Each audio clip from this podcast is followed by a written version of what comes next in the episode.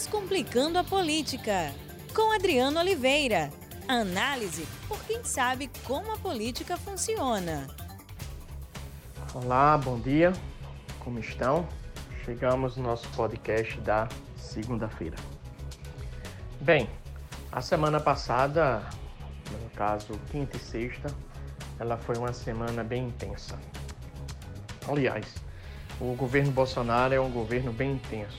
Vocês lembram que eu já falei aqui para vocês por várias vezes que o presidente Bolsonaro ele é capaz de produzir crise no seu próprio governo. Ele se alimenta da crise, ele não se alimenta da estabilidade. Isso é algo interessante, né? Porque eu entendo que para você tomar as melhores decisões, essas decisões adquirirem eficácia, eficiência, você precisa da estabilidade. As crises não, as crises elas provocam instabilidade. Consequentemente, as decisões elas deixam de ser tomadas porque você precisa enfrentar as crises, ou você toma decisões, mas elas não são eficazes porque os atores podem que têm que é, fazer com que essas ações elas venham a ser eficazes, venham a ser contaminados ou sofram interferência das crises. E o governo Bolsonaro constantemente ele provoca crise e a crise é o combustível do presidente Bolsonaro.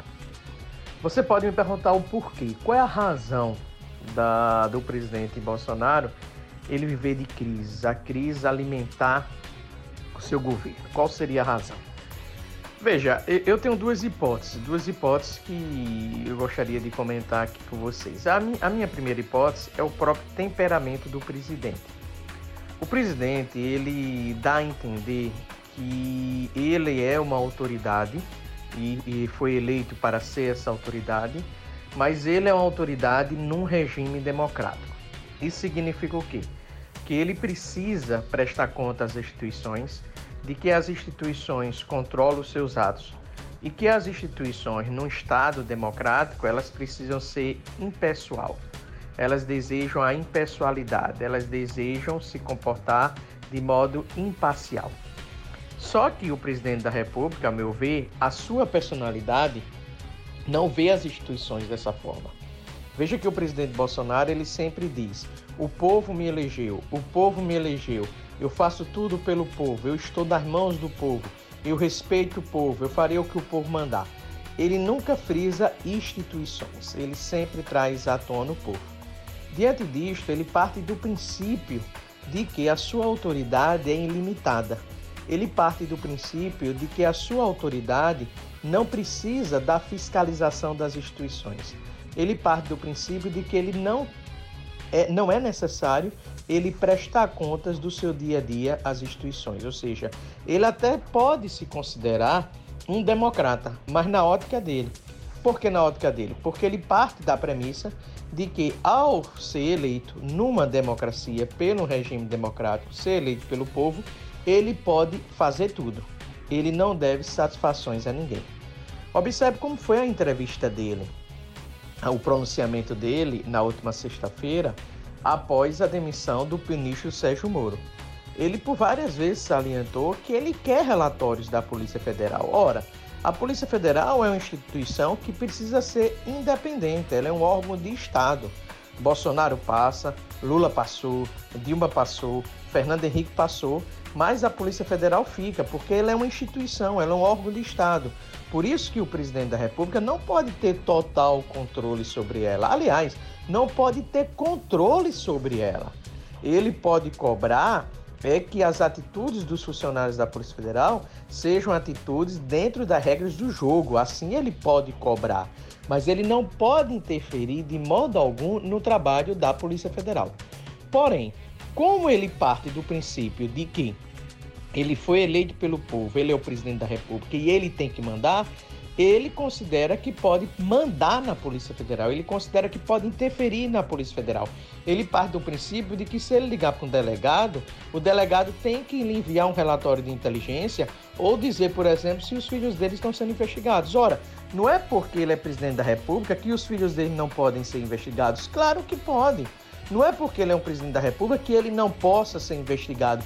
É claro que ele pode. Por quê? Porque as instituições elas são independentes, elas estão acima dos atores políticos, elas devem estar acima, imune aos interesses políticos. É assim que as instituições precisam se comportar numa democracia. Se elas não funcionam assim, é outra questão, mas assim elas precisam se comportar. Então, portanto, o presidente Bolsonaro, o seu temperamento é um temperamento que provoca crises.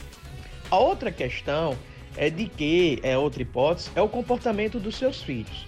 O presidente Bolsonaro, ele tinha três sustentações, né? Ele tem a sustentação dos militares, que ainda permanece, tinha a sustentação de Paulo Guedes, do ministro da Economia, que permanece ainda no governo, e tinha a sustentação do ministro da Justiça, Sérgio Moro, que saiu do governo. Então ele agora tem seus dois sustentáculos.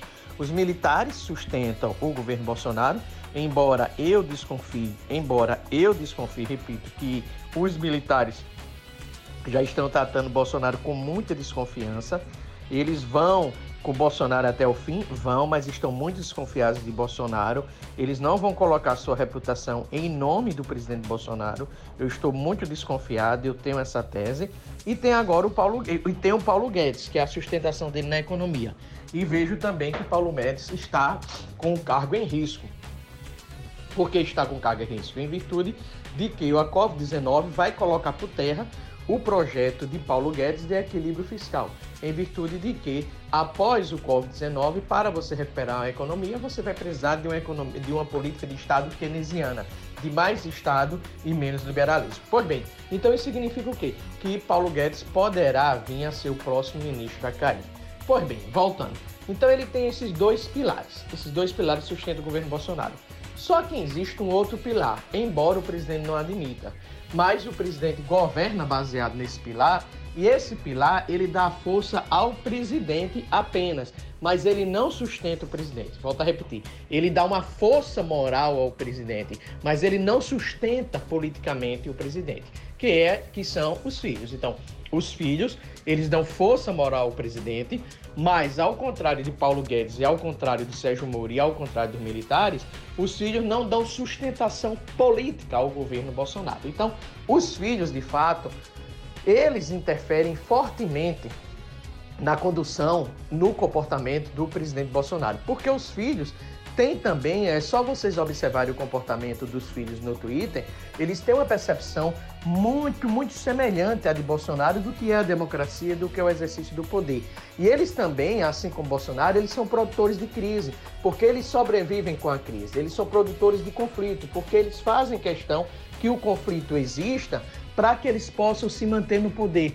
Eles partem dessa premissa, partindo do princípio de que é o conflito que sustenta eles no poder, e que na verdade não é. São os conflitos que estão enfraquecendo tanto o exercício do poder por parte do presidente Bolsonaro, como também está enfraquecendo o bolsonarismo. Então, os filhos contaminam o governo Bolsonaro e produz crises. Nesse sentido, o que, que, o, o, que o presidente Bolsonaro precisa fazer? Mudar de estilo. Porque a minha pergunta é: até quando vai ser possível o governo Bolsonaro se, se, se sustentar com crises. Então ele já começou a negociar com os partidos políticos. Ótimo, atitude correta, atitude necessária. Mas aí eu lhe pergunto: e se de repente o presidente Bolsonaro for pressionado pelos seus filhos e pelas redes sociais, pelos bolsonaros convictos, a demitir um determinado ministro, um determinado político que está no cargo que é de um partido político? Aí demite. Aí perde o quê? A base no Congresso. Então veja, ele demite emocionalmente, ele age emocionalmente, ele age sob pressão dos filhos, os filhos já agem sob pressão de quem? Das redes sociais e consequentemente ele produz crises. Então, como o presidente ele produz muitas crises, ele não gera estabilidade no governo e não permite que os parlamentares, que a classe política, o setor produtivo, a imprensa confiem nele. Por quê? Porque o presidente é previsível ele não é imprevisível. O presidente é previsível. Ele é previsível em qual sentido? De que ele está sempre produzindo crises. E ele produz crises por quê? Em virtude do seu temperamento, em virtude dos filhos. Então, mesmo, mesmo que ele venha a trazer os partidos para sua aliança no governo, que é uma medida correta, ele pode demitir a qualquer momento por pressão dos filhos, que recebem pressão de quem? Das redes sociais. E o comportamento do presidente é previsível, porque ele sempre produz crises. Então, nesse instante, para o governo é, diminuir a discussão sobre risco de impeachment, ele precisa mudar o seu estilo. E a questão mais desafiadora: o presidente Bolsonaro precisa se afastar dos seus filhos. Mas aí vem a pergunta: o presidente Bolsonaro consegue se afastar dos seus filhos? Acredito que não. Portanto, o que é provejo? Prevejo mais discussões sobre impeachment infelizmente, mais crises, mais crises, mais crises. Esse é o cenário posto no horizonte. Eu não enxergo um cenário de estabilidade. Eu não enxergo um cenário de eficiência do governo, mesmo ele trazendo partidos políticos para a sua base. O que eu enxergo é um cenário de crises, em virtude dessas, desses, dessas duas variáveis que eu elenquei para vocês. O, o, o temperamento do presidente e também a dependência que o presidente tem das opiniões e uma dependência emocional que o presidente tem dos seus filhos. Pois bem, pois bem, aliás, um bom dia, uma boa semana, fiquem em casa, não esqueçam, não esqueçam que a quarentena é a melhor maneira de enfrentarmos o Covid-19, o coronavírus. Forte abraço, uma boa semana e até a próxima e até sexta-feira. Até mais. Descomplicando a política com Adriano Oliveira. Análise por quem sabe como a política funciona.